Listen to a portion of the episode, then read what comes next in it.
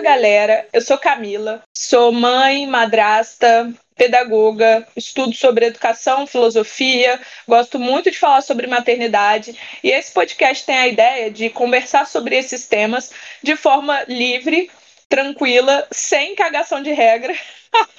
Esse cagação de regra tem sido vetado de mim, mas a ideia é essa, trocar essa ideia de forma tranquila no dia a dia, como se a gente estivesse tomando um café mesmo, e falar dessas coisas que são muito comuns ao universo feminino, né? Mas sem excluir homens, tá? Podem escutar aí, talvez aprendam alguma coisa, né? Estão precisando. Esse podcast tem os temas definidos com as pessoas que vierem ou quando eu for gravar sozinha, mas ele não tem as pautas específicas, então a parada rola aqui solta mesmo. Só não chama Flow, porque esse nome já é registrado. Canagem. É, e hoje eu tô aqui trocando ideia com a Luana, que é uma mulher assim sensacional, que eu admiro. Eu queria muito ter conhecido ela, a família dela, antes. Eu queria ter conhecido quando eu estava grávida, porque talvez ajudaria muito no meu processo na gravidez, no puerpério. Então, é uma pessoa que eu indico para todo mundo que está grávida agora, que está com criança pequena. Eu queria trocar a ideia com ela hoje sobre parto, esse vai ser o nosso tema. Espero muito que seja uma conversa, uma conversa tão boa quanto as que a gente tem direto por aí, né? Luana, se você pudesse apresente aí pra gente. Bom, meu nome é Luana, eu sou mãe de três, mas não esperem. A gente vai falar sobre parto, mas não esperem que eu vá aqui falar que meu parto é debaixo da árvore foi mil e uma coisas, eu não comi o cordão umbilical, não é nada disso. Sou mãe de três, eu sou terapeuta holística e uma eterna buscadora. É não, isso. você acabou Vamos agora lá. de causar um, uma explosão no cérebro das pessoas, né? Porque a terapeuta holística não comeu a placenta. Uai! não teve parto na banheira com o cachorro lambendo a água? Não absurdo. Mas ah, uma das coisas que eu queria falar era justamente isso, assim, é, eu percebo até por conta da, da, do excesso de informação que a gente tem, que é muito benéfica e tudo mais, mas o que eu senti na minha gravidez e no, no processo de parto foi que existe uma pressão por essa coisa do parto natural, é, desse, desse jeito, né? E eu sinto e convivi com muitas mulheres que, quando não conseguiram ter esse parto, e algumas vezes até por indicação médica mesmo, né, caso de risco, é, existe uma frustração muito grande, é, uma tristeza, uma culpa, ou aquela coisa de você talvez não ter feito melhor para o seu filho por não ter conseguido, né? E eu queria saber de você como foram, assim, as suas experiências, na verdade, começando do início, né? Com quantos anos você teve os seus filhos e como foi a experiência no parto de cada um deles? Então, é, abriu, eu abri a, a cartilha aqui agora do, das mães que não vão nem terminar de ouvir o podcast. Mas olha, é, eu tive, na verdade, eu tive três cesáreas, né? Mas a primeira foi com 19 anos. Então, assim, eu não tinha muita experiência, não se falava muito sobre essas questões que falam hoje em dia, né, sobre parto natural, é, enfim, parto na banheira, parto debaixo da árvore. Não se falava muito nisso, então era aquela coisa bem comum mesmo, né, de marcar a cesárea e ir para uma cirurgia. Com 19 anos, eu fiz a primeira. E aí, quando eu tava com um bebê de seis meses, eu descobri que tava grávida de neve. E aí, com 20 anos, eu tive outra cesárea, porque eu tinha acabado de fazer uma, então a médica falou: olha, você acabou de fazer uma cesárea, não tem condições de você fazer força agora, você nem cicatrizou essas sete camadas que são cortadas, né, para um bebê nascer. Você nem cicatrizou ainda, então não tem condições. E aí, com 20 anos, parte para uma outra cirurgia. Dez anos depois, eu fico grávida de novo. E aí eu, com todas essas informações, né? Eu, eu quero sentir essa experiência, né? Foi o que eu falei para mim. Porque todo mundo falava muito, né? A dor, não sei o que, não sei o que lá, isso e aquilo. E é, e é exatamente essa expectativa que a gente cria, né? Vendo essas mulheres. Eu não sei nem, olha, eu fico assim, né? Antigamente era uma coisa realmente natural. Mas hoje eu vejo que é uma coisa assim, só porque é bonito, só porque todo mundo faz, só porque isso, só porque aquilo, sabe? Porque quando era lá né, nos primórdios, as paredeiras lá, as parteiras, enfim, é, dando à luz, era uma coisa natural. Mas hoje em dia eu vejo muito, muita fantasia, assim, também, em cima da coisa, sabe? Muito status. E aí eu falei, ah, eu quero tampar também, mas eu acho que eu fui nessa onda aí da, da moda mesmo. No fundo, talvez eu não quisesse porque eu tinha medo. Mas enfim, eu falei, ah, eu quero ter essa experiência. Só que ficava naquela assim, sabe? Quero ter, mas tenho medo. Eu tava falando com uma amiga que é, como, quando você tem a oportunidade, o privilégio, né? Vamos falar de privilégio, de ter um plano de saúde, é, eu acho que você não vai até o final ali com aquele parto normal, sabe? Com aquela dor. Porque comigo foi isso, eu quis ter essa experiência. Só que quando chegou num, num, num nível da dor que eu já estava alucinando, eu falei, não, me leva para cesárea, pelo amor de Deus, que eu não quero mais. Então, assim, o ser humano ele não quer sentir dor, né? O que ele puder fazer para evitar essa dor, ele vai fazer.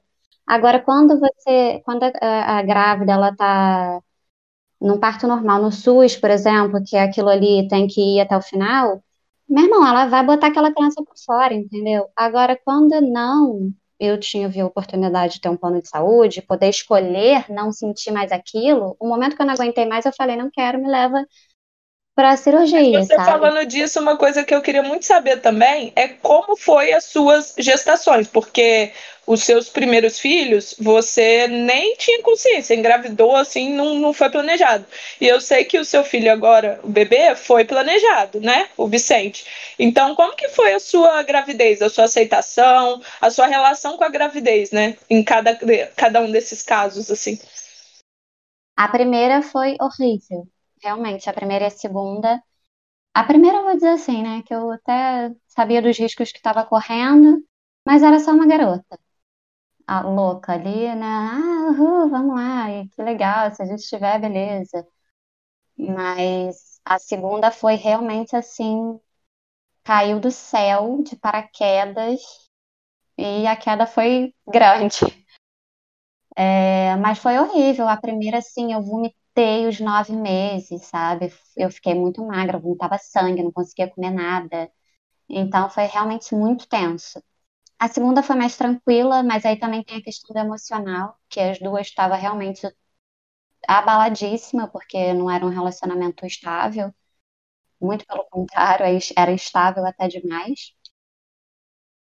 E agora, dez anos depois, eu tenho um casamento bem sólido, bom, com um filho totalmente planejado, com um emocional ótimo, porque, né, dez anos depois eu fui é, amadurecendo, crescendo, evoluindo, muita coisa mudou na minha vida, tanto internamente quanto externamente. E, e aí eu tenho uma gravidez maravilhosa, sabe? Eu consigo curtir tudo, gosto de ter a barriga, porque quando nova, com 18 anos, eu não gostava, tinha vergonha, escondia a barriga. Ainda mais que eu sou toda tatuada, eu achava que o povo olhava assim, meu Deus, olha, tadinha da menina. Esse julgamento, né, que vem mais da gente do que do outro às vezes, mas mesmo assim, ele existe. Muito bem.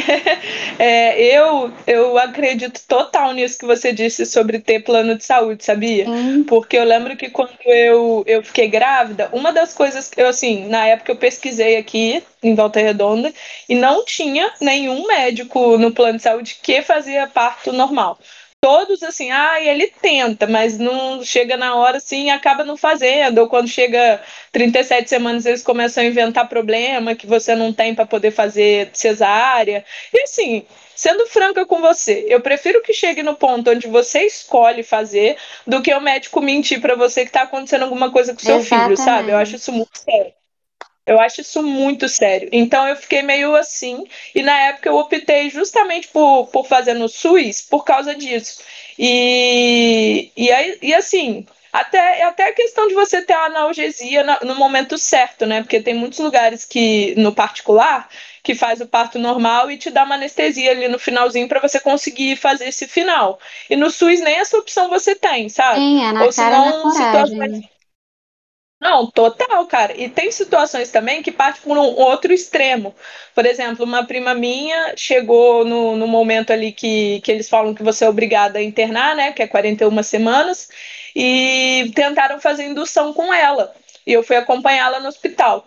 E, cara, o parto não progredia, sabe? Não progredia, não progredia. E a menina ficou praticamente dois dias tentando essa indução. Eu achei que isso aconteceria comigo, sabe? Porque eu comecei a sentir a contração um dia, tava, fui para o hospital, eu estava com um centímetro de dilatação. No dia seguinte, quatro horas da tarde, eu ainda estava com um centímetro, sabe? E aí eu falei, não aguento mais. E aí ele deu essa opção de induzir e tal. Só que, cara, para mim, assim, ou, ou vai ser natural ou não vai ser, porque eu também não quero nada disso, não, porque eu sou muito cagona, sabe? Aí uhum. eu comecei a ficar. E, e assim, tive uma gravidez maravilhosa, me preparei até emocionalmente para esse terceiro parto do Vicente ser normal, mas eu acho que isso também tem muito a ver com, com, é, é isso que eu estou falando da questão de privilégio, né? Não é uma coisa assim pelo SUS, que você vai lá e teu filho acabou. Eu queria essa coisa ensaiada, essa coisa, é, como é que se diz? Instagramável. Sabe? Sim. Eu idealizei isso, assim, como eu acho que é a maioria hoje em dia, que é, que é a polêmica que vai surgir aí, né? Sim. Eu fui querendo isso, só que chegou na hora a minha cachorra tinha acabado de ter um parto também. Aí tava meus dois filhos, entravam no quarto toda hora perguntando se ele estava saindo. O meu marido, que trabalha embarcado, ele estava prestes a embarcar com medo de alguém ligar, mandando ele, ele subir.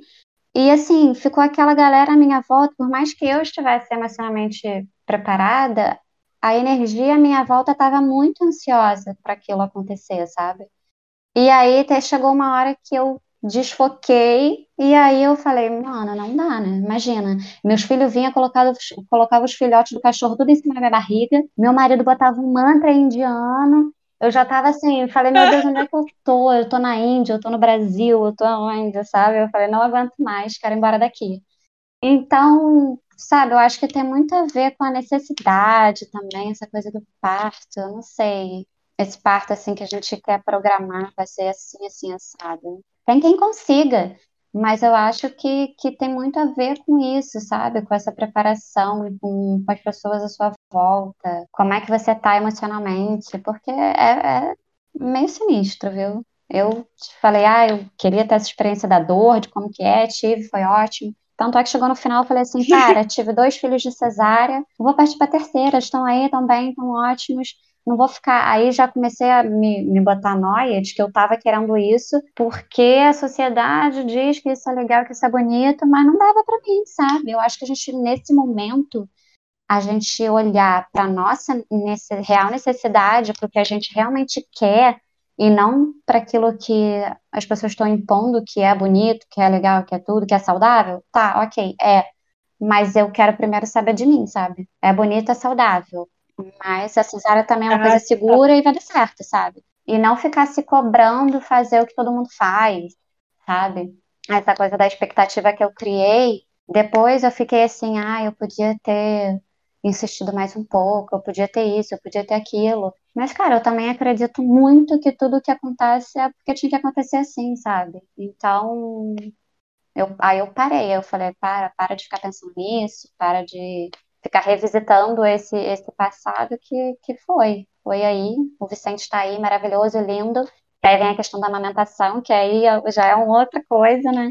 Mas acho que, é, que foi isso, assim, parar de, de me martirizar por não ter conseguido, sabe? Algo que eu fiquei desejando muito. É, porque assim, o que eu reparo é justamente isso. A gente cria essa expectativa e depois conversar com muita gente, cara, desde os que tiveram o parto mais bizarro, assim, de, de idealizado, aquela coisa, até as que tiveram um parto mais hardcore de tipo, você vai internar agora porque senão seu filho morre. É, de um extremo ao uhum. outro, de todas as pessoas que eu conversei, eu percebi que independente do que você idealiza, independente, até quando você fala assim, não, igual eu tenho uma irmã minha que é isso, ai, que parto normal o quê? Vou lá e marco e resolvo, acabou. Todas as mulheres que eu já conversei, é, por mais que você idealize e planeje, o parto, para mim, ele é, ele é a porta que se abre na maternidade, que é da percepção de que você não tem controle das coisas, sabe? A gente tem essa mania, até também pela essa forma nova que a gente é criada de achar que a gente é a gente é responsável pelo nosso destino, a gente empoderada tem que correr atrás das nossas uhum. coisas, a gente é independente, a gente que resolve, a gente. Então a gente acha que a gente consegue controlar todas as coisas e o parto parece que ele é a primeira porta para te mostrar e depois a maternidade só vem te dando caixote, né? Mas é, a primeira porta que te mostra que não, você não tem controle de tudo.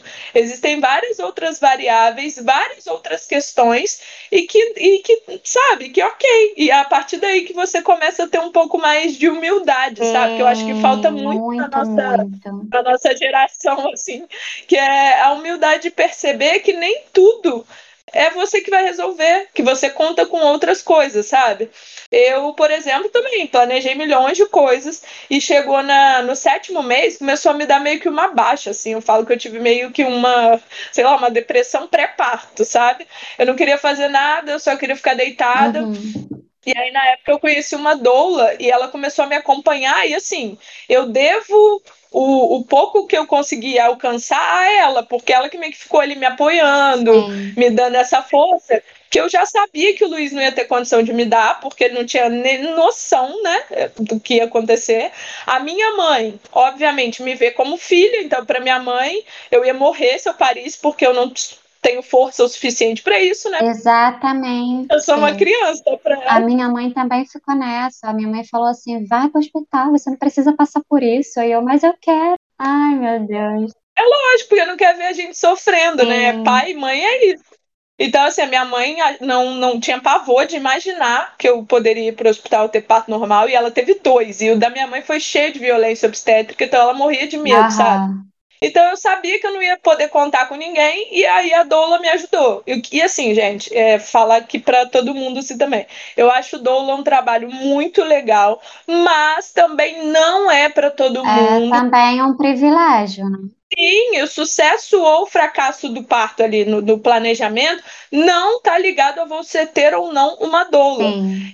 Tem maridos que são totalmente presentes, que tem, dá esse suporte muito bem. Então, isso depende muito da dinâmica familiar, depende muito da, da relação do homem e da mulher, depende muito da própria mulher de se sentir bem ou não com outra, uma pessoa estranha ali.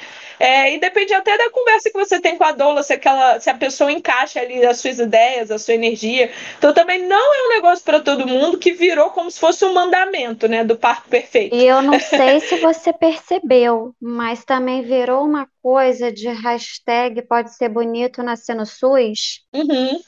Vê essa onda agora e, e também e as pessoas não estão falando o outro lado da, da, da história, né? Porque também pode ser feio pra caralho, sabe?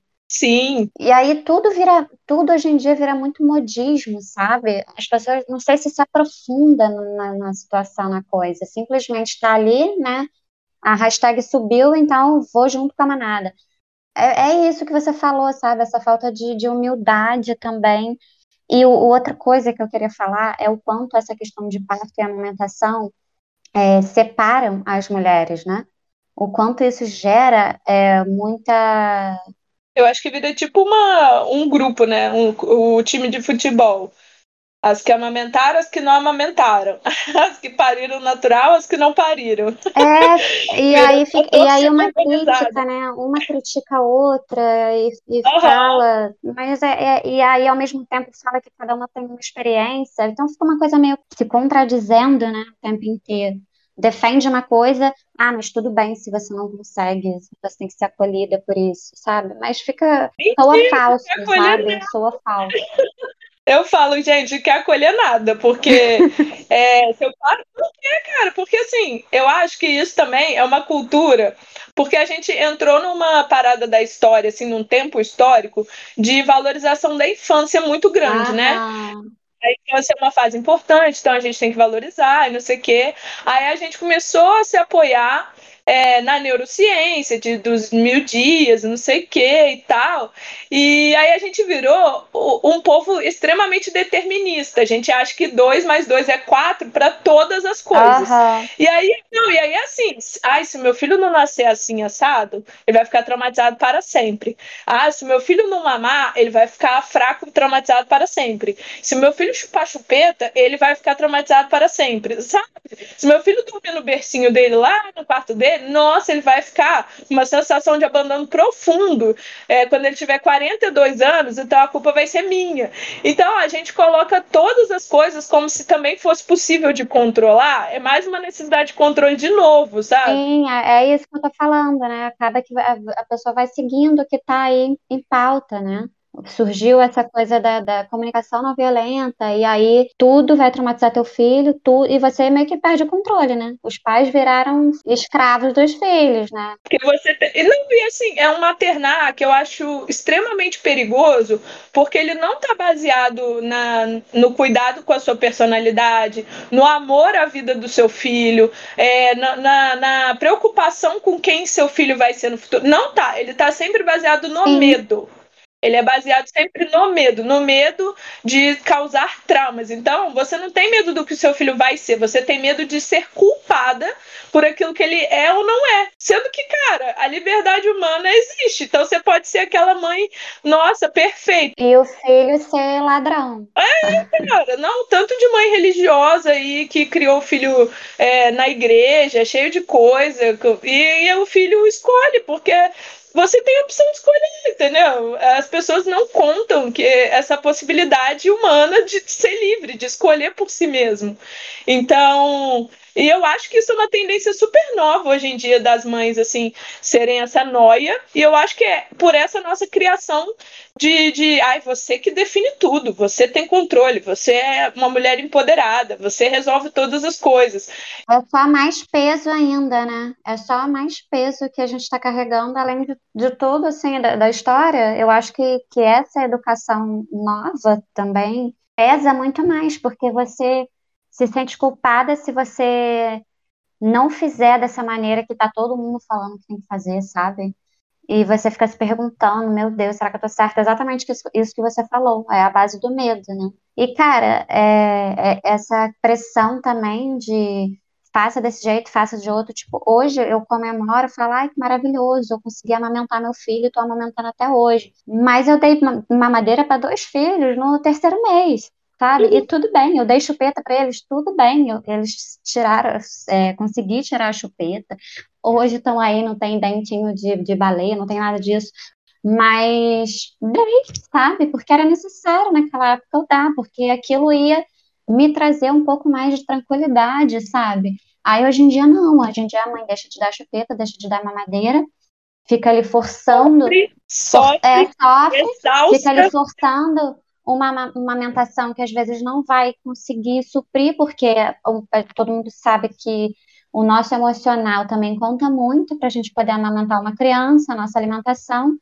E se você não se alimenta direito, se você está ali é, emocionalmente frágil e continua insistindo numa coisa que você não está conseguindo só para diante da sociedade, você dizer que faz, para ninguém te julgar porque você está dando uma mamadeira, ah, não, pelo amor de Deus, aí você não está pensando no seu filho, eu acho que você está sendo egoísta, pensando só em você mesmo e na sua no que os outros vão pensar de você, sabe? Não, e aí que tá, como que você faz, cria um ser humano é, de uma forma bacana se você tá você mesmo tá preocupada com a opinião dos outros, sabe? Isso não tem condição de dar certo, sabe? Eu vejo tanto de gente que às vezes vem conversar comigo e aí a pessoa tá assim, exausta, morta, só que, ai, é mais cama compartilhada, ai, mas eu vou dar chupeta, ai. Eu falo, cara, você tá cansada, tira essa criança da sua cama, você tá cansada, desmama logo esse menino, o menino tem dois anos já, não vai morrer de fome, sabe? Então, assim, eu fico, gente, pelo amor de Deus, a, a maternidade, né, criação de uma criança,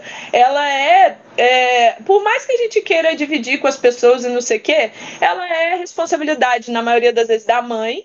E uhum. todas essas coisas que a gente coloca como obrigatórias, não vai traumatizar a criança, e como muito bonito, muito, a gente só está colocando mais peso ainda nas costas da mulher, sabe? Sim, é exatamente. Exatamente. Cara, eu acho, eu falo assim, cara, como que pessoas querem defender uma maternidade livre? Igual aquela, aquela frase, né? Ah, é necessário uma aldeia para criar uma criança. É, pô, sim, mas você não deixa ninguém fazer nada. Você. Não, ah, não, meu filho não vai chupar chupeta. Tá, como é que a avó ajuda?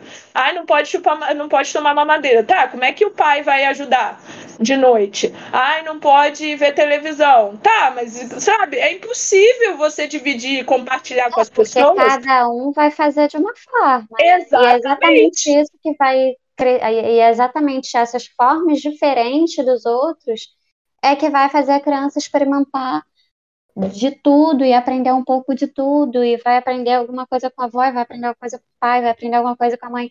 Agora, se só a mãe, é, a criança vai ficar limitada também ali só naquela ideia da mãe, né? Não, e, e assim, eu percebo é, até pelo jeito que eu sou, e você também deve ver isso, porque você vive uma realidade onde seus filhos também vão para casa do pai, né? Tem a, a, relação com seu irmão, com a sua mãe e tal. E assim, quando você, como mãe, é centrada nas coisas que você acredita, naquilo que você acha certo, a criança pode conviver com 300 pessoas que ela sabe que você que é a mãe, que ela sabe da sua autoridade como mãe. Entende? Ela sabe, ela não precisa, você não precisa sufocar ela ali em volta de você para ela te respeitar, ou para ela te ouvir, ou para ela te considerar é, na, quando ela precisa de um conselho, sabe? Isso aí é o, é o, é o respeito e a ligação de, é, que você cria com seu filho, né? Meu pai falava, ah, eles vão para casa do pai, aí eles voltam para cá, você vai ter que refazer todo o trabalho que você faz. Eu digo, não, que eles vão para lá sabendo como agir, sabe? De que maneira se portar diante de alguma coisa, se falarem alguma coisa. Então, é, eu ficava, eu, no início eu ficava muito insegura, né? Uhum. Mais nova, medo. Mas hoje em dia, nossa, pode ir para onde for com quem for, sabe? Eu sei que eles vão ser eles, não tem como. Não, eu acho que os dois são incríveis, né, cara? Eles têm super personalidade, assim. Eu acho isso muito foda, muito maneiro. Mas assim, eu acredito muito também que a gente pode muito bem não, sei lá, a gente não precisa, a maternidade não precisa, desde o momento do parto, né, que é, que é a, a, o início de tudo, ela não precisa ser tão massacrante do jeito que está sendo, se a gente simplesmente parar de achar que a gente tem controle de todas as coisas. E aí eu vejo depois, você também fala muito disso, eu acho genial, cara, que é sobre o povo, ai, não vamos romantizar a maternidade, ai, não vamos. É. Mano, você tá romantizando porque você você que cria essas ideias malucas na sua cabeça de como que tem que ser. Aham, exatamente. Ai, gente, essa, isso é muito polêmico. Eu fico assim, ah, eu não vou botar isso não, porque pra quê, né? Parece também que eu quero chamar atenção. Mas eu digo depois, cara, sou eu. Por que, que eu não posso? Eu vou incomodar quem, sabe? Sendo eu. Não posso. A pessoa se incomoda, não sei. Não, parece não que é errado como. você ser feliz e você e falou... filhos, né? É, como assim? Ela tem, é, como assim ela tá com esse sorriso? Ela tem três crianças para criar. Mas essa coisa que você falou do ah, não posso traumatizar meu filho, não posso traumatizar meu filho. Mas a mãe, ela pode viver uma vida infernal, ela pode viver uma vida miserável só para não traumatizar um filho? Que porra de amor próprio é esse também, né? E, e que, que tipo de exemplo você tá dando, né? Exatamente, para uma filha, para uma criança sua, assim. Eu digo muito isso. Tanto é que minha filha, ela fala que não quer ter filhos, uhum. sabe? E tudo bem. Uhum. Mas o meu filho, ele quer. Então, assim, aí eu não sei se é uma coisa da geração dela, né? Se é uma coisa que realmente de personalidade ou de, sei lá, é, orientação sexual, talvez, sabe? Sim. Mas eu vou me preocupar com isso agora. Eu vou me preocupar, eu não sei também, ela pode estar falando isso hoje, amanhã ela vai estar, aparecer aqui com cinco crianças, entendeu? Pessoa avó, é, é, vou me preocupar, eu acho que é uma preocupação também, sabe? De como vai ser a criança, do que que eu vou, como, de que forma eu estou traumatizando, mas esquece muito de viver aqui, sabe, de ter uma conversinha leve, de transformar um papo sério numa brincadeira, de repente, sabe? Eu acho que esse peso todo é isso também, sabe? Nossa, criar três crianças, que responsabilidade. Eu vou te falar, Camila, isso nem passou na minha cabeça. Assim, de, nossa, muita responsabilidade, né? Criar três filhos. Você já ouviu Beleza, no fundo a gente sabe que é, mas assim, Você... eu não fico pensando nessas coisas, sabe? Simplesmente vou vivendo. Alguém já, já falou isso pra você? Tipo, nossa, mas você tem três filhos. Tipo, ai, que irresponsável colocar a gente neste mundo horrível. Tem. Mentira! Gente, pra que ficar fazendo filho, né? O mundo do jeito que tá, Deus me livre. Não, isso também, cara, é um pensamento que é moderno, que eu, eu acho tão tosco. Eu fico assim, gente, vocês são doidos, vocês não estudam história. Porque a pessoa fala assim: não, você vai ter filho. Pessoa tendo sete filhos. Esse mundo, esse mundo tá horrível. Aquecimento global, papapá, não sei o quê, o mundo vai acabar. Cara, eu fico, gente, vocês têm noção que a gente vive na melhor época possível? Você tem internet, você tem comida do mundo inteiro, você não é limitado só às comidas que são do seu país ali, que você plantou na terra. Então não tem essa escassez. Hoje em dia as pessoas morrem porque estão gordas, na maior parte das vezes, né? É, você tem informação, você tem acesso à educação universal, né? Que não tinha anos atrás. A gente não vive mais é, na maior parte do mundo também, né? Naquela guerra louca, igual, sei lá, a Segunda Guerra Mundial foi puxado, primeira. A gente não vive mais situação caótica, sabe? Igual na Idade Média. Então as pessoas têm uma impressão Sim. de que agora é a pior época da história, sendo que não, cara, a gente nunca teve tanto conforto. Não é, mas tem essa impressão porque não viveram na história. Né? Se tivessem vivido, iam falar, iam reconhecer e dar valor. Total, a gente. Até porque as coisas, não sei se eles se as pessoas ouvem isso, né? Mas a gente está o tempo inteiro dizendo quanto o mundo evoluiu, quanto a ciência evoluiu.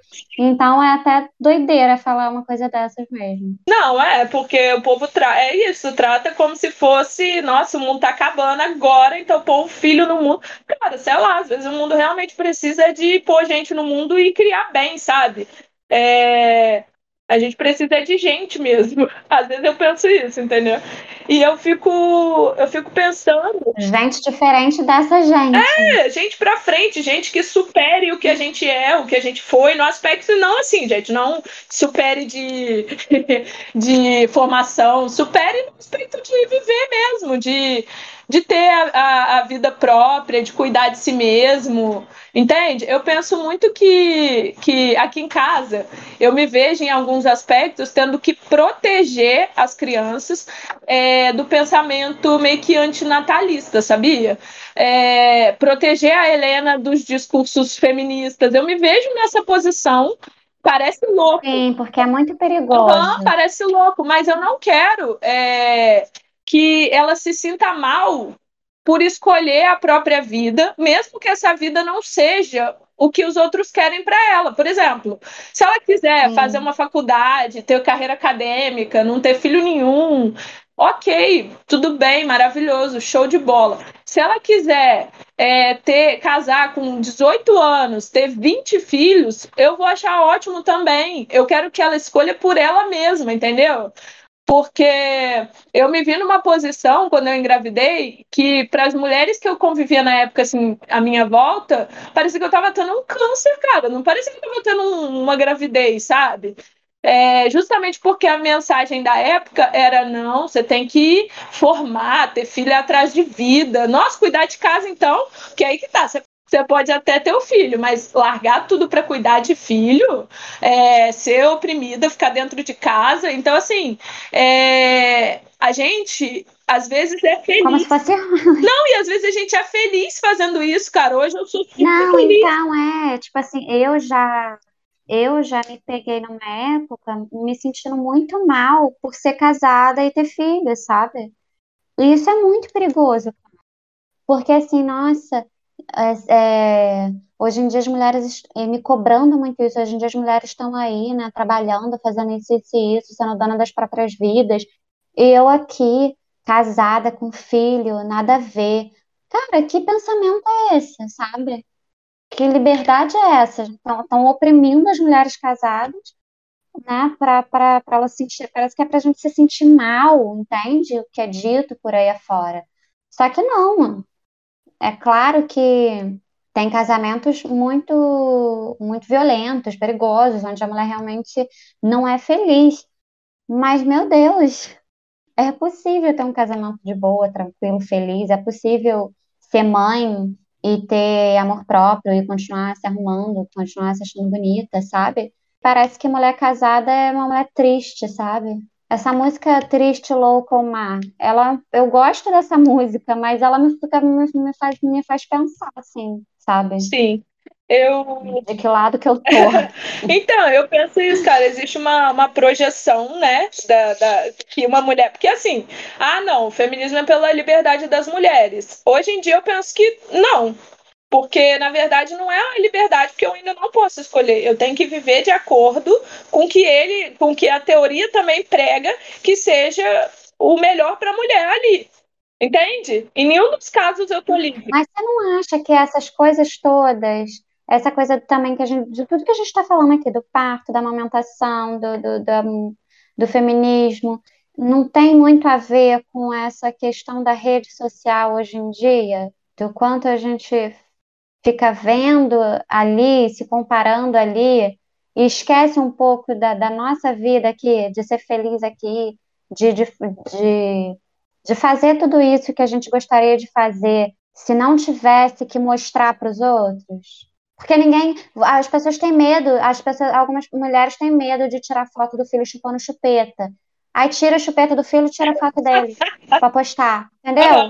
Tem medo de. de é, é uma coisa assim, meio doida, sabe? Eu acho que isso é uma extensão que faz todo sentido também. Mas, por exemplo, quando eu penso na minha criação, eu não sei como foi a sua, assim, as mensagens que os seus pais passavam, a mensagem que você teve na escola, mas nas, na TV, né, nas novelas e tudo mais, a mulher casada é sempre infeliz, porque o marido trai, porque ela não tem propósito na vida, não ser cuidar dos filhos. Isso é a novela da Globo, né, que ela dita 90% da formação do imaginário, assim, do brasileiro.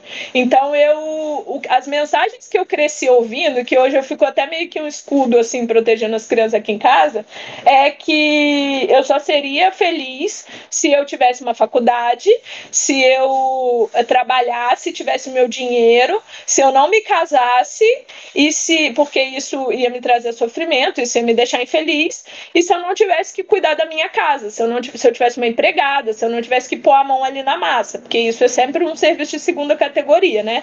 Então eu cresci com todas essas mensagens. E hoje eu vejo que o que as pessoas colocam na internet é uma extensão de tipo, é, é querer validar que elas chegaram lá na vida que planejaram para elas. Tipo assim, nossa, tá vendo? Ó, eu tenho meu filho, mas eu trabalho. Ó, sou uma mulher que. que é... Eu não sou uma mulher dependente de ninguém. Eu sou casada, mas eu sou livre, eu tenho meu dinheiro, eu saio com as minhas amigas eu sei lá, eu tenho, eu não preciso fazer faxina, né? Porque eu estou viajando, eu vou passear. Então eu acho que às vezes o, a, a rede social ela virou meio que uma validação daquilo que planejaram para você, projetaram na sua cabeça que seria o sucesso, e as pessoas querem expor que elas chegaram lá, mesmo que seja tudo fake. Então, por exemplo, às vezes uhum. quando você coloca, sei lá, cozinhando, ou com as crianças, e não sei o quê, isso choca, porque assim, ué, mas não é a vida que é para ter, e ela tá muito bem hum. nessa vida que não era essa vida que falaram, entendeu? Então, assim... Às vezes é isso, porque eu já ouvi assim, ah, é, mas é fácil porque o marido banco. Aham, as pessoas querem Porra, sempre que bom, né? Que bom, que graças a Deus. Nossa, aham.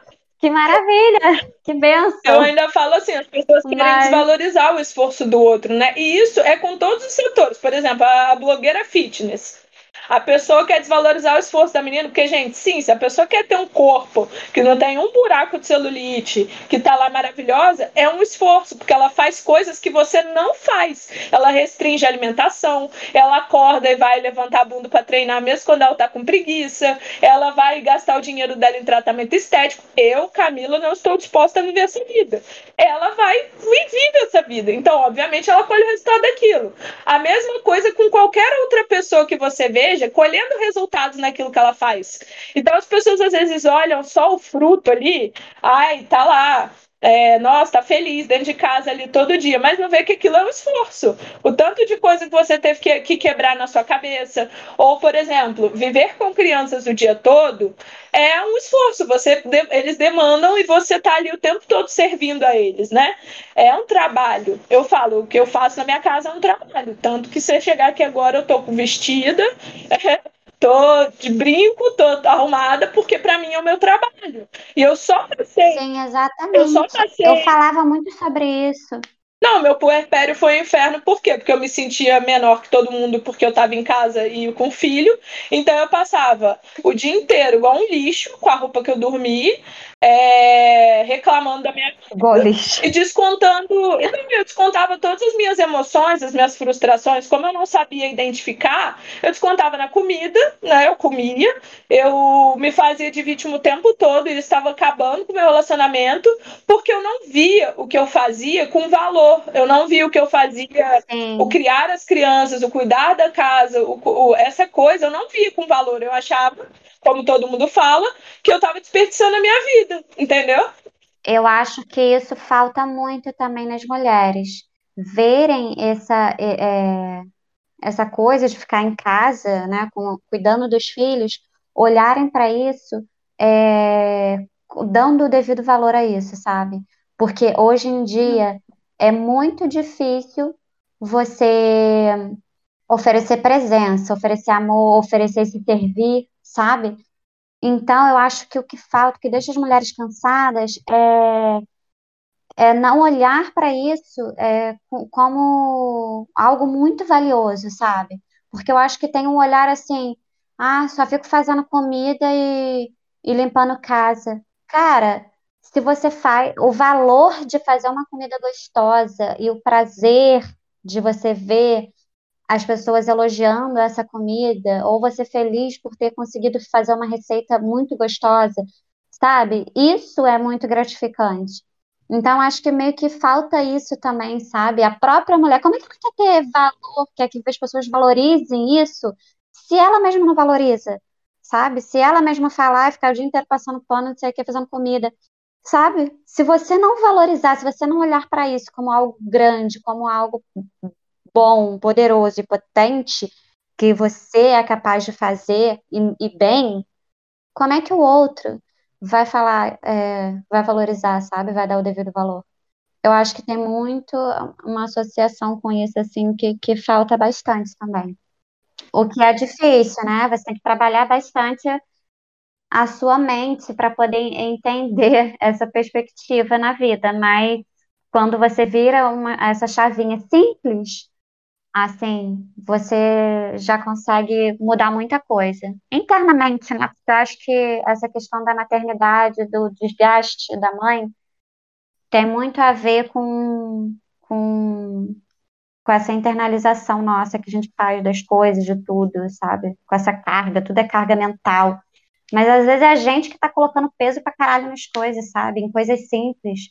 Tá chato. E polêmica agora. Eu acho que tem a questão também que já existem vários estudos provando que é, tem acontecido muito das mulheres nas, na faixa dos 28, 25, até uns 30 e poucos assim, é, a maioria tá, tipo, fazendo uso de medicação e, e tendo coisa assim, porque como é, as pessoas têm essa coisa de não querer ter filho, não poder ter filho, parece que fica meio que um hiato ali na, na vida da mulher, porque você é cobrada para ter, ou cobrada porque você tem, então fica aquela coisa, sabe?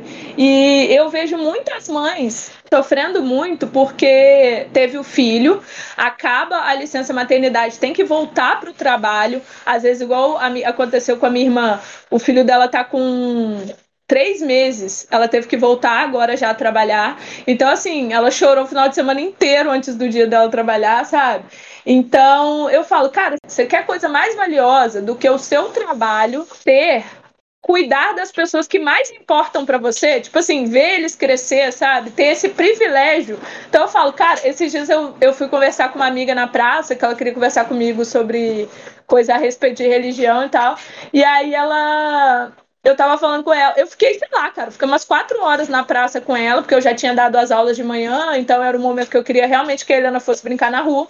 E aí eu falei com ela, falei, você tá vendo a minha vida de mulher oprimida? Eu não, não tenho o que reclamar, eu posso estar aqui agora conversando com você, deixando minha filha brincar, participando do crescimento dela, então pra mim, isso é um puta privilégio, sabe? Eu não me vejo, eu me vi muito nessa coisa da vítima, da coitada, e hoje em dia eu falo, meu, nossa, meu Deus, obrigada pelo privilégio que eu tenho de poder fazer isso, sabe? De poder ver isso acontecer. Não, eu, é, o que eu falo assim muito, é, eu tive duas experiências com essa questão de casamento, né? Já fui, já me vi vítima, já sofri pra caralho, já, já foi uma coisa horrorosa, sinistra, que eu. depressão, etc e tal. Só que, cara, existe também, cara, não quero isso pra minha vida. Mudança de pensamento, mudança de atitudes vão te levar a outro lugar, sabe? Não adianta você ficar ali se martirizando, sofrendo, não sei o quê, ah Deus, ah vida. E se você continua sempre fazendo a mesma coisa, sabe? É, tem que ter uma tomada de consciência, sabe? Eu acho que tem que tomar um sacode, tem que, sei lá, sabe, dar vontade de dar um soco na cabeça, pra chacoalhar um pouco o pensamento, não sei. Mas é só dessa forma que as coisas mudam, sabe? Mas como que você vai mudar a sua postura se você foi criada linda, maravilhosa, perfeita, empoderada? O problema é sempre o outro, nunca é você. Então, exatamente, sabe? Às vezes, assim, aí a mulher tava. Aí algumas mulheres eu vejo falando, é, nossa, é muito difícil, não sei o que, não sei o que lá. Mas, cara, se essa mulher não tomar consciência de que ela precisa cuidar dela, ah, eu cuido de todo mundo, e quem cuida de mim? Minha filha, desde que muda mundo, cada um cuida de si primeiro, para depois cuidar do outro. Aquela coisa da máscara no avião, né? Aham. Uhum. Para a porra toda, sabe? Para, para, para tudo. Cuida de você primeiro.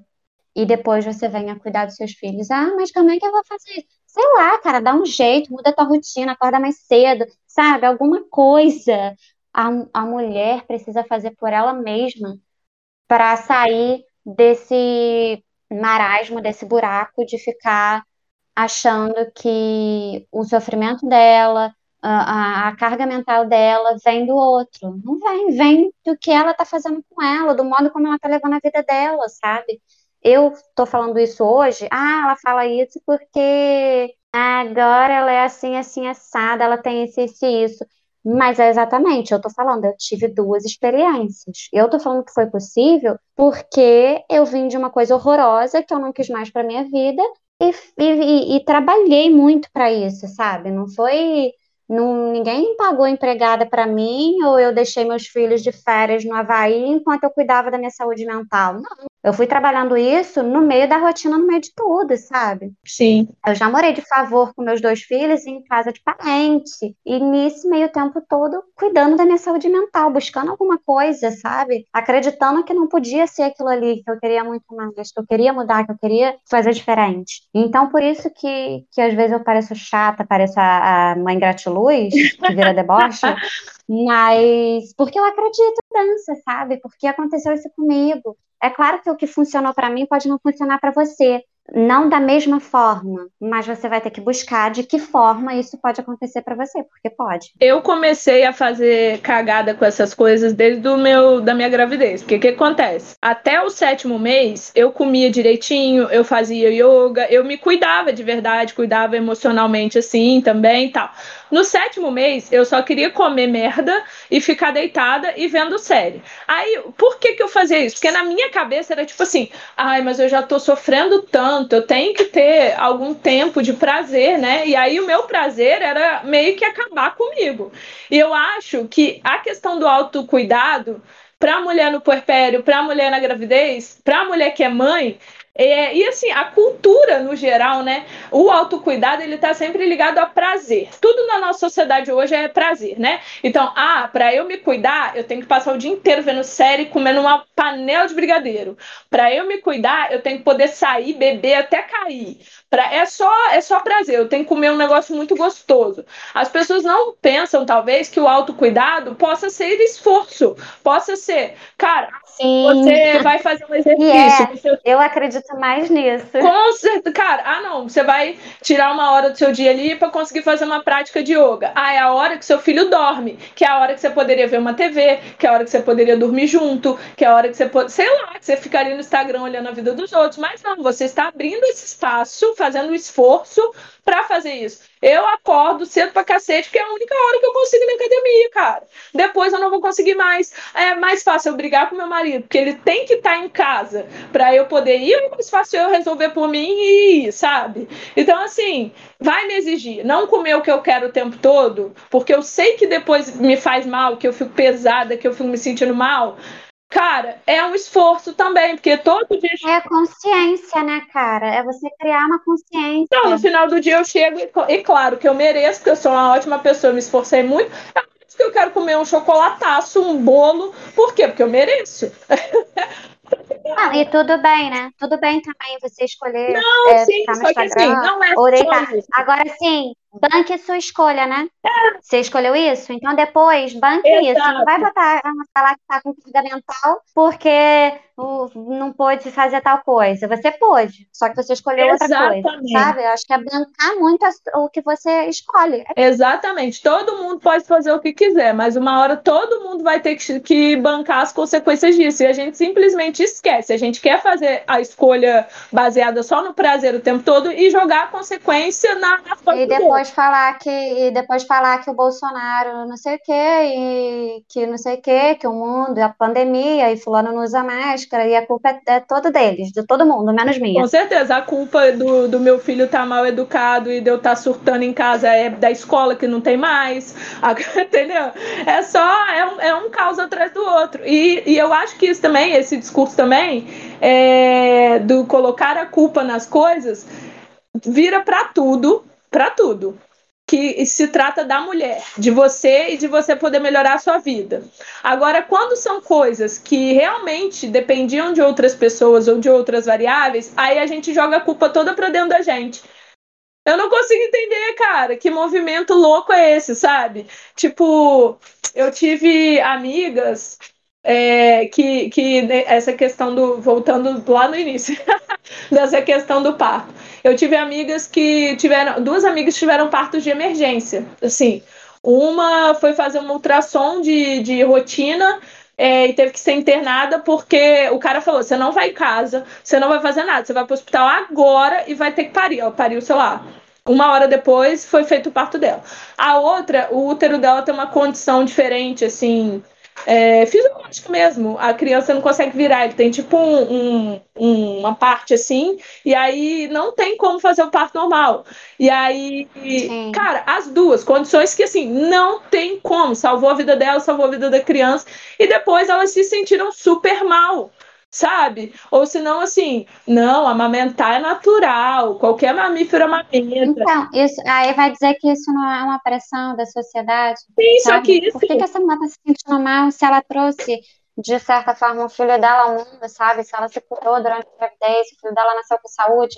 Por que, que essa mulher vai se cobrar tanto? Não, gente... Porque ela não teve o parto ideal, segundo a, a, a sociedade. Tudo bem, a ciência também diz que isso é muito melhor, mas, porra, não deu, não deu. A ciência também diz que quando não dá, você pode fazer um, uma cesárea com segurança. Nossa, tinha que agradecer e aí... que existe cesárea que salva um monte de vida, que há um tempo atrás, quando não tinha, as mulheres e as crianças simplesmente morriam, cara. Entendeu? Uhum. Então, assim, eu acho. E aí, nesses casos, que são situações que a gente realmente não tinha controle, que simplesmente aconteceram, é, a gente bota a culpa na gente, sabe? Uma vez eu tava. A Ana, que adora me chamar para conversar com quem tá grávida, que ela fala que eu, que eu jogo a verdade na cara da pessoa, né? Eu tava num lugar, aí a menina falou assim: Não, você já viu na internet que tem uns vídeos que você coloca o bebezinho assim, ele vai meio que rastejando e pega no peito e mama. Aí eu, ai, coitada! Gente, não é, amamentar não é um processo simples, não é igual a cachorra, igual o, qualquer outro mamífero amamenta. Você precisa saber, você e aí, mesmo assim você não controla que vai dar certo. E cara, não, não controla. Então não precisa se sentir culpada caso não dê certo. Agora, nessas coisas, a gente quer colocar o nosso esforço até o fim. Eu vou dar meu sangue. Mas quando se trata da gente mesmo, de, de se cuidar, de se esforçar um pouco mais no nosso relacionamento, se esforçar um pouco mais no nosso. Tipo assim, igual, eu quero estudar e eu tenho as demandas aqui do dia a dia. Então, pô, vou dormir um pouquinho mais tarde, eu vou acordar um pouco mais cedo. Ou agora vou deixar a cozinha ali sem arrumar e vou sentar e vou ler, vou fazer o que eu preciso. Criar esse espaço. Mas é isso, né? Pra é, isso a gente essa não questão. se sente culpada, a gente não, não fica bolada. Mas para coisas que a gente não teria como fazer, a gente faz, sabe? Então, às vezes, eu sinto que a gente tá meio que tentando prender água na mão quando a gente vai falar de maternidade ou de autocuidado. Você não fala que o, o autocuidado tem a, a Roberta Ferek que fala muito disso, que a gente não pode achar que autocuidado é Lego, né? Que a gente encaixa onde dá, sabe? Ah, Então eu, eu fico pensando muito e penso o quanto que essas coisas estão todas ligadas, sabe? O quanto desde que a gente engravida e depois a, a prim- o primeiro choque, né, que é o parto, e depois só- se a gente não tem consciência, a coisa só vai ladeira abaixo, né? sim, então, é, é essa questão que você falou, que a gente não se esforça para outras coisas, mas, mas se esforça para para essas coisas que a gente não realmente não tem o controle. É, eu acho que está muito ligado nisso, eu insisto nessa tese, sabe? Porque o parto, a amamentação, é, isso você quer mostrar para os outros que você conseguiu, que você fez, que não sei o que, não sei o que lá, né? Mas essas outras coisas do dia a dia, o trivial, não tem tanta importância, sabe? Incrível você ter falado disso, porque eu não teria pensado sobre essa necessidade de mostrar para os outros. Se a gente não se questiona muito de onde vêm as nossas motivações de verdade, todas as coisas, o parto, a amamentação, a forma que você cria o seu filho, tudo isso vai acabar dando um problema depois, sabe? Vai acabar virando uma bola de neve e você vai ficar meio que ali tomando caixote das coisas sem saber, porque você não buscou qual é o fio ali da meada para poder entender de verdade qual é o seu objetivo com as coisas, sabe? É, eu penso que, que, nossa, isso que você falou, da gente tentar refletir um pouco sobre se a nossa necessidade é nossa ou se a gente tem essa necessidade Ou do pelos outro. outros, ela é, cara, fundamental, fundamental. Eu, eu, eu tenho uma amiga que agora está no Chile, que eu conheci na, na faculdade, na época a gente nem era tão próxima, e aí ela engravidou e a gente e veio me procurar, a gente trocou várias ideias e tal. E aí ela também se preparou, fez tudo para ter o parto normal, e desde o primeiro dia que ela falou comigo, eu falei com ela, cara, faz o que está ao seu alcance, que agora vai ser tudo assim na sua vida. Dá o seu melhor, faz o que está no seu alcance, se prepara para o parto, sim, estuda e tal, mas não ache que vai ser do jeito que você quer. Se for, que ótimo, mas não fica nessa noia. Se tiver que mudar tudo ali na hora, vai, tranquila. A maternidade começa aí, desde o parto, você entender que você dá o seu melhor e o que vier tá ótimo, você agradece. É lucro. É, cara, é isso. Dê sempre o seu melhor nas coisas e o que vier, ok. Você tem consciência de que você fez o, que fosse possível, igual no seu caso. Você se preparou, você tentou, você esperou entrar em trabalho de parto, você, mas ok, sabe? Na hora ali foi mudou a realidade, tá tudo bem. Até porque não é só você o envolvido ali. Existem várias outras variáveis ali. Tinha a percepção dos seus filhos daquilo, a questão. Não é só você, a gente não tá isolado no mundo, entendeu? É, então, cara, é incrível isso. Incrível. Acho que, que Sim, é, até bom falar mais sobre isso, né? Porque hoje em dia tem, é, acho que é, é, com o fato da rede social, tem muito essa necessidade do outro, né? Você falou agora, dê o seu melhor. Isso também, na cabeça das mulheres, se o melhor dela for levantar, é, beber uma água e dar o peito o dia inteiro para a criança deitada, ela vai ficar se questionando se aquilo, pô, que merda, isso é o meu melhor. Nossa, que bosta de mãe que eu sou, não sei o que, não sei o que lá. Tipo assim, acho que também a gente precisa e merece ter um pouco de autocompaixão com a gente mesmo, sabe? total. Nossa, Porque a gente fica se, a gente fica se escoteando demais o tempo inteiro, sabe? Sim, o seu melhor foi esse, levantar, beber bastante água para ficar o dia inteiro dando mão pro seu filho. Tá ok, esse foi o seu melhor hoje. Amanhã é outro. Acho que a gente tem que é, abraçar mais a, a nós mesmas e não ficar apelando muito saco na rede social, mas com a gente mesma a gente ser escrota, sabe? Ah, mas eu acho que tem aquela coisa de ter, de saber até onde é, aquilo é, é compaixão por si mesma e até onde é se adaptar àquela zona de conforto, sabe? Sim, não, pronto. Aí é por, isso essa história toda, né? É. Da gente também se esforçar. Agora, se a gente também não tiver autocompaixão, a gente não vai conseguir pensar por esse outro lado de ser melhor, sabe? Não, eu falo. Se eu ficar o tempo inteiro. Então, é aquela história, né? Tudo tem que ter um equilíbrio. Sim, eu vejo muita gente vem falar comigo a respeito também de, da academia e tal, e eu falo, gente, é a pessoa que tá amamentando, eu falo, ó, se você conseguir, parabéns, mas eu não me imagino tendo a rotina de acordar cedo e ir malhar que eu tenho hoje, na época que eu amamentava. Eu não, eu não consigo imaginar eu ter essa rotina de acordar cedo e malhar e tal na época que eu amamentava. Porque, cara, quando você amamenta, ainda mais à noite, quando você acorda, parece que você corre uma maratona. Então você tá sempre muito cansada.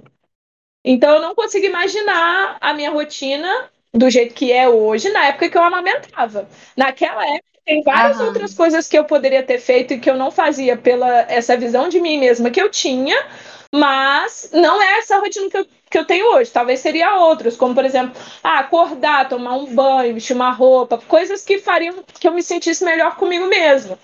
Mas não daquela forma, não da forma que é hoje. Então, cada fase também, cada etapa, ela tem as suas necessidades e ela tem Da demanda. é, então, cada, cada hora é uma coisa. Eu acho que a gente tem que estar atenta também a não ficar naquela zona de conforto. Ah, não, né? Tá tão bom aqui, porque a zona de conforto, mesmo que seja ruim, a gente se acostuma com a merda. Então, às vezes, a zona de conforto é péssima e a gente tá ali porque é mais fácil, mesmo sendo muito ruim e fazendo muito mal. Então, eu acho que a gente tem que ter esse. Acho que é uma autoavaliação é, sempre, né? Sim. E também pensar assim, né, cara? É, cada uma buscar alguma coisa que se encaixe na sua realidade, né? Porque a gente fica sempre ali dando dica, falando, falando, falando, falando, mas cada um de nós tem uma realidade. Por mais que as coisas que a maternidade é, demandem sejam assim sempre praticamente as mesmas, né? Para toda mulher, mas cada uma tem a sua realidade e buscar dentro disso é, que forma, de que forma fazer, como agir que caiba nessa realidade e que faça você se sentir um pouco melhor a cada dia, sabe? É, eu sem falo muita muito pressão isso, e sem essa coisa de, de comparação. Não, eu, eu, Por exemplo, eu agora. falo muito isso. Eu falo, cara, eu. Ah, você deu chupeta para sua filha? Não. Você deu uma madeira? Não. Você mandou ela para creche cedo, para escola? Não. Por quê? Porque eu podia fazer isso.